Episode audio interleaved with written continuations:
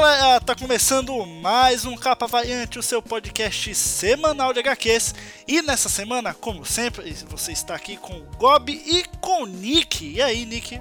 Fala galera, aqui é o Nick e essa semana foi só polêmica, meu amigo. Pra Marvel amigo, foi só a polêmica. Polêmica. polêmica aqui no Capa Variante. Pois é, você... a gente já vem trazendo muitas polêmicas, na verdade, né, Nick? Assim, a Marvel vem sendo muito polêmica. A gente citou toda essa polêmica da Marvel no, no cast sobre o Capitão América 3, né, o começo do Secret Empire, a questão da Marvel tá tentando se reformular.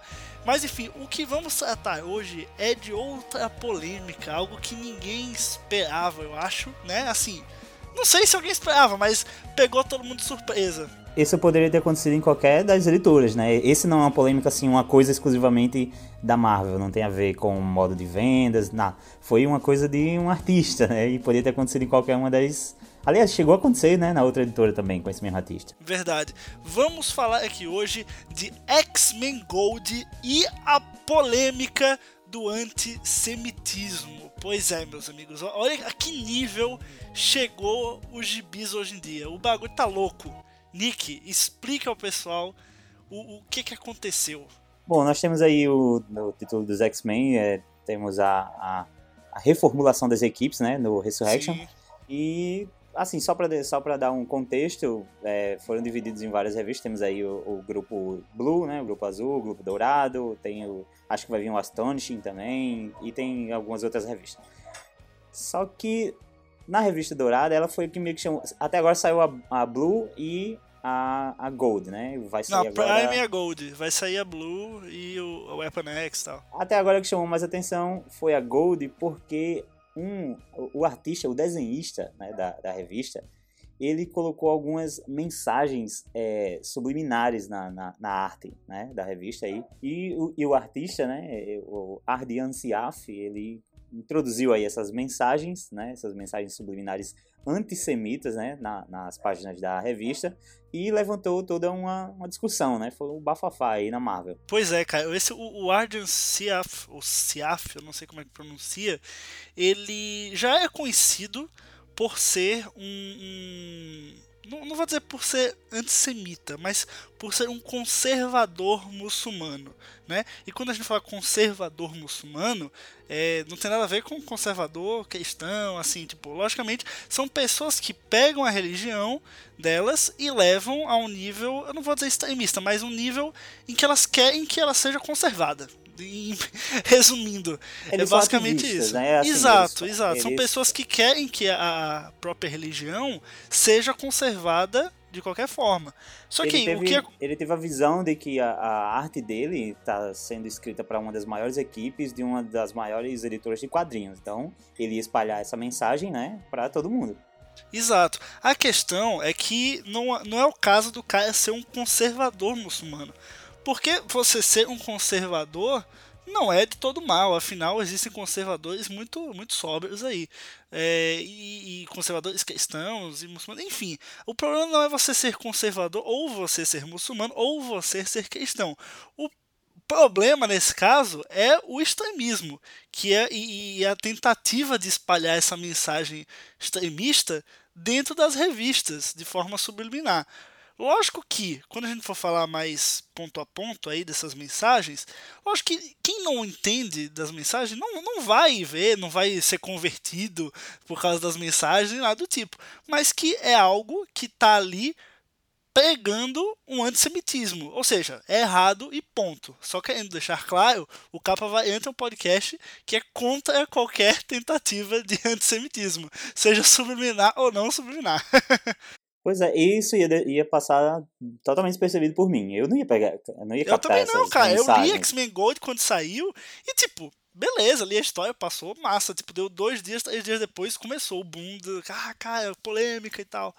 Uhum. Eu li depois, mas, novamente, assim, tive que sacar essa repercussão para entender o que aquilo queria dizer, porque realmente não ia chegar até mim. Pois é, cara. Nick, vamos, vamos aí quem tiver a revista em mãos, ou baixada, comprada online, enfim, é, é legal que vá acompanhando enquanto a gente vá falando, porque é bacana porque vocês conseguem visualizar essas mensagens subliminares. A gente falando aqui, como é um podcast, não tem nada visual, então acaba ficando meio complicado. Mas quem também não tem a revista em mãos, a gente vai tentar explicar isso de uma forma que vocês consigam é, ter uma ideia uh, do que se trata. Bom, Abrindo aqui X-Men Gold, a gente vai ver algumas mensagens aqui, logicamente agora nesse exato momento estou passando pela capa etc, etc, etc. Mas aí em X-Men Gold, a gente vai ver a primeira mensagem subliminar que, que, a, que, que fez com que as pessoas ficassem alerta, né? Lógico que pouca gente ficou alerta porque pouca gente sabia que era mensagem subliminar, mas foi o tal do 212 que aparece, vamos ver aqui, na página na página 11. A equipe dos X-Men está se dirigindo ao público para ter aquela velha conversa de sempre, né? Os X-Men salvaram o dia, mas não recebem a gratidão e os aplausos que os Vingadores costumam receber. Então tá ali a Kit Pride, que agora é a líder da equipe dessa equipe do, dos X-Men, e ela tá ali conversando com o público e por trás desse público existem algumas lojas né, e fachadas, e é nessas fachadas que está ali as mensagens. Exato. Aí quando você visualiza, tem nessas lojas, em uma loja tem escrito jewelry, né, que seria uma jo, jo, jo, joalheria. joalheria. exato. Só que jewelry também pode ter um outro sentido, né, que é de jewel Jew que é judeu, né? É, a, a própria fra, a, a, palavra está cortada, né? Então o que está em destaque mesmo é o Jew, né? Exatamente. E aí, logo depois em outra loja, do lado tem o número bem grande, 212. E o que é que isso quer dizer, Nick? É, essa é a data que teve uns protestos, né, lá na, na, na Indonésia, é isso? Eu não, não sei bem, mas acho que teve alguns protestos lá na Indonésia contra a. Justamente contra os judeus, né? Isso, exato. Porque eles têm a, a, esse artista, né? Ele é contra a ideia de que políticos de outras religiões assumam o comando do seu país, né? Ele acredita que isso seja algo errado. Então surgiram no, no, na Indonésia alguns a, algumas revoltas, né, da, da população justamente em dezembro, e 2 de dezembro foi a, a data que, que isso eclodiu, né? Exatamente. Bem, aí, aí já começou, né? Porque você coloca. Eu mesmo, quando fui sobre da polêmica, eu primeiro vi o 212, depois que eu fui ver o Jewel ali do lado, porque realmente tá bem escondido, é uma coisa bem subliminar. E o 212 ali parece que é o, é o número da loja, sabe? 212, é, enfim, cada cada loja, cada estabelecimento tem um número público, né? Até aqui no Brasil toda casa tem um número. Eu achava que o número passou despercebido. Mas aí nesse mesmo quadro tem um cara, né, um, é, que faz parte da população ali, que a, a Kit Pride está tentando dialogar. E esse cara tem uma camisa que no peito tem escrito o número 51. O que que isso quer dizer, Nick? Ele, ele é fã da Pitu? Não, acho que não, né? é, na camisa do cara tem um 51, né, que é um versículo aí de um dos livros do Alcorão que diz que o povo muçulmano não deve se submeter aos líderes cristãos e judeus, que é basicamente ali o que o Ardian Siaf ele, ele acredita, né? E, enfim, outra, é, tudo, tudo começa a se interligar aí, tá vendo? Não é, não é só um conspiracionismo, realmente tem, tem fatos por trás essa mensagem ela volta a aparecer na camisa do Colossus, né? Mais na frente quando eles estão jogando, tem seguida de do QS, né? Que também significa lá na língua do, deles lá significa também Alcorão.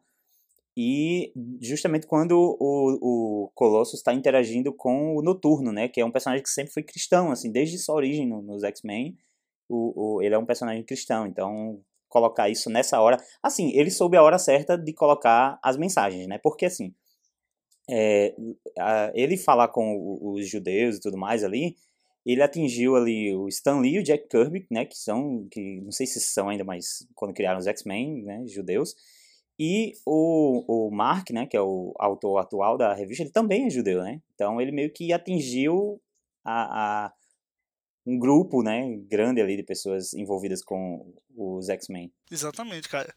É, e, e, bem, quando a gente lê pela primeira vez, eu mesmo, eu, eu já falei até aqui em podcast, se eu não me engano, eu falei pro Nick em conversas em off, mas eu sou um cara que quando lê HQ, eu não me atenho muito aos desenhos, só se forem desenhos que realmente chamassem muita atenção, aquela coisa tipo, sabe, Alex Ross, algo assim que, pô, o desenho, pá, é aquela coisa forte dentro da HQ. E quando é uma, um título normal, agora como X-Men Gold, eu não tinha experiência nenhuma. O desenho também exigente, não tinha nada. Hein? É, o desenho também não tinha nada demais para mim. Então assim, eu não presto muita atenção. Eu olho os diálogos, eu vejo o que tá acontecendo, mas não vou na, nas minúcias. Ou seja, para mim, o 212, o 51, o QS 551 na, na roupa do Colosso, eu passei despercebido, eu nem vi que tinha um número ali. Agora, vendo, voltando e vendo, você vê que esse número, pelo menos na camisa do Colosso, não tem lógica alguma tá aí. Não é tipo, não é como se fosse, ah, é uma marca chamada QS que, que ele tá vestindo. Não, ele tá com a roupa dos X-Men, tem um X dos X-Men e no meio dela tem QS 551. Tipo, não tem, não tem nenhuma explicação para isso. Ela tá lá pelo simplesmente pelo motivo de que o artista colocou lá. Não tem nenhuma nenhuma outra via possível para explicar isso a primeira vez que o 51 aparece na outra camisa até, até vale, Sim, né? Sim, assim... é verdade. Tem camisas que tem números no peito. Isso aí, é, como eu falei, a loja, existem lojas que tem um número bem grande na porta.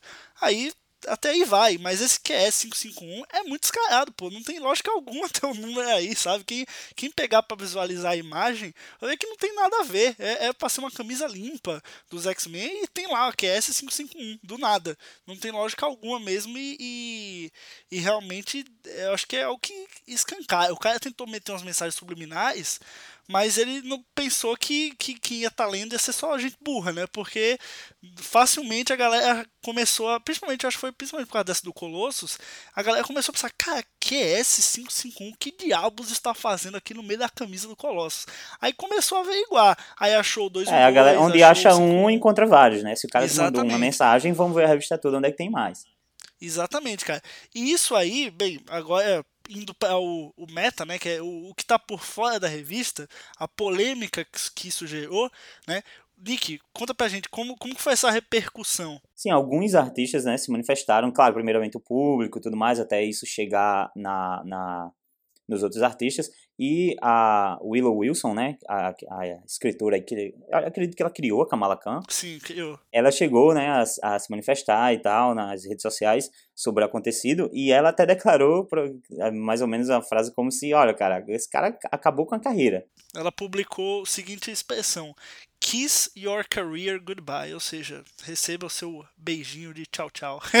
Pois é, cara, carreira. porque... Dê, dê tchau tchau é, pra sua carreira. Pra, o Gobi disse que não se atenta muito à arte, mas eu adorei a arte desse cara, velho. Tipo, é, eu, eu tava vendo, o, lendo o quadrinho e tinha vez que eu via que o cara tinha inspiração do, do Romita, tinha momentos Ou seja, que eu... é câncer.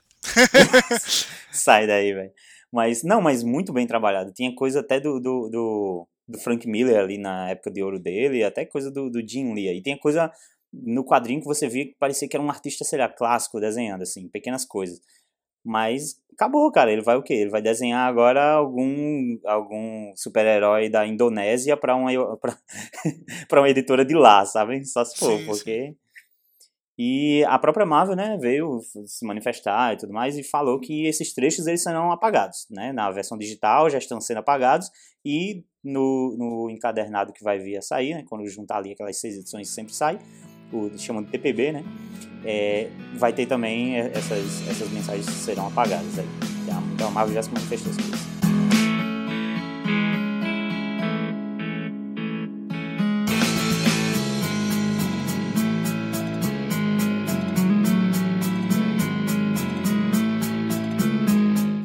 É isso, pessoal. Espero que vocês tenham gostado desse capa variante, que foi um pouco diferente. A gente tentou pegar uma obra e falar sobre uma polêmica recente lá em cima. Geralmente a gente se aprofunda mais na, nas obras, sabe? A gente procura falar da obra em si, mas nesse caso a gente já, já vinha querendo falar desses novos lançamentos dos X-Men aqui.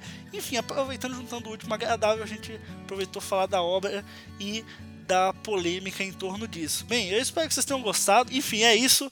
Até o próximo cast, até a próxima semana. E valeu, Nick. Tchau, tchau. Valeu, Gob, e até a próxima, pessoal.